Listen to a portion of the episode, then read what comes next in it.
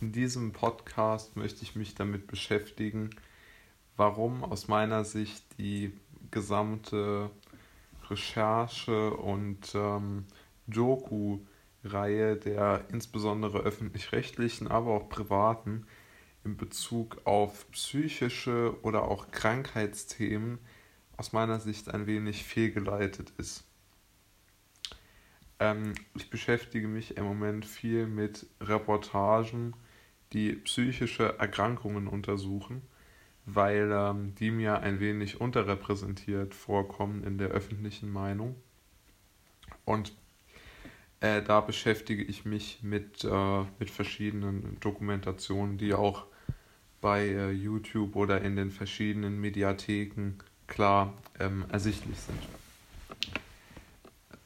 Ich denke, dass vor allen Dingen die, der Hauptfehler darin liegt, dass man die Interviewpartner ein wenig in eine Opferrolle dringt. Man, ähm, die, die haben dann die Erkrankung, sind ähm, dementsprechend diagnostiziert und werden dann auch immer so als ähm, in so einer Art ähm, Wolke oder Käseglocke sich befinden, dargestellt, ja. Also es wird so dargestellt, als ob keine anderen Menschen außer, außer Ärzten und Pflegern und Psychotherapeuten mit den Leuten zu tun hätten und sie praktisch völlig frei wären von äußeren Eindrücken. Und ich glaube, das ist ein bisschen falsch oder vielleicht sogar sehr falsch, denn der Hauptgrund, warum Menschen nicht mit, mit, mit, mit, ja, keine gute Situation im Leben haben, sich immer mehr zurückziehen, äh, negatives Denken entwickeln, Niedergeschlagenheit, die ganzen Symptome von psychischen Erkrankungen die entwickeln sich ja auch zum Teil zumindest daraus, dass man ein schlechtes Umfeld hat. Beispielsweise, dass man immer älter wird, aber nicht genug Geld verdient, um von zu Hause auszuziehen, dass man sich seine materiellen Wünsche nicht erfüllen kann, dass man keinen Partner oder Partnerin findet, dass man einfach nicht diesen äh, Normen, die man sich auch selbst gesetzt hat, ähm, entspricht. Und ich glaube, dass dieser Punkt viel, viel eher entscheidend ist als jetzt ähm, ja, eine fein austarierte Behandlung in der und der Klinik. Denn man muss ja immer sehen, diese Reportagen stellen es immer so dar, als wären die Kliniken, egal jetzt ob für Depressionen, Magersucht, Fresssucht, was auch immer, ähm, dass die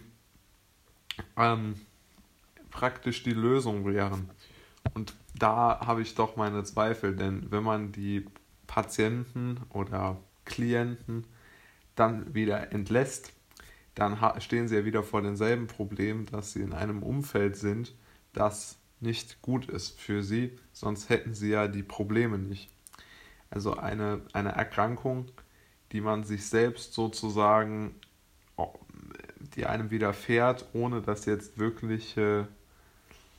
ähm, gesundheitliche Aspekte mit reinspielen, sondern einfach nur es seelisch einem schlecht geht, weil man in einem schlechten Umfeld ist, weil man nicht seine Wünsche erfüllen kann, weil man einfach äh,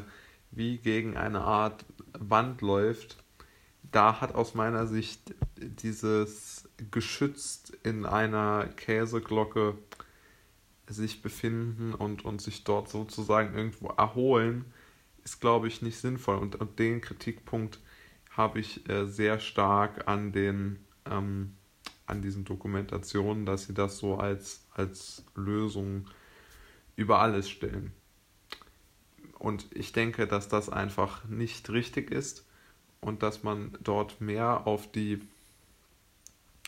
Situation eingehen müsste, dass vor allen Dingen junge Menschen ja durchaus oft äh, psychisch erkranken und das viel, viel mehr auf die Chancen die aus meiner Sicht nicht besonders gut sind für, für uns junge Menschen und auf die äh, Situation auf den Wohnungsmärkten, auf den Arbeitsmärkten, äh, im Bereich der, der Selbstständigkeit, Unternehmensgründung, Startups, dass dort viel, viel mehr Potenzial für äh, seelische und äh, körperliche Zufriedenheit liegt,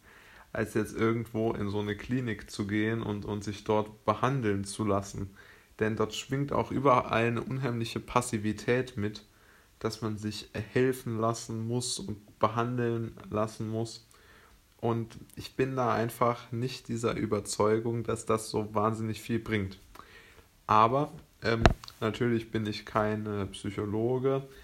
äh, habe da auch, auch nichts, ähm, natürlich keine, kein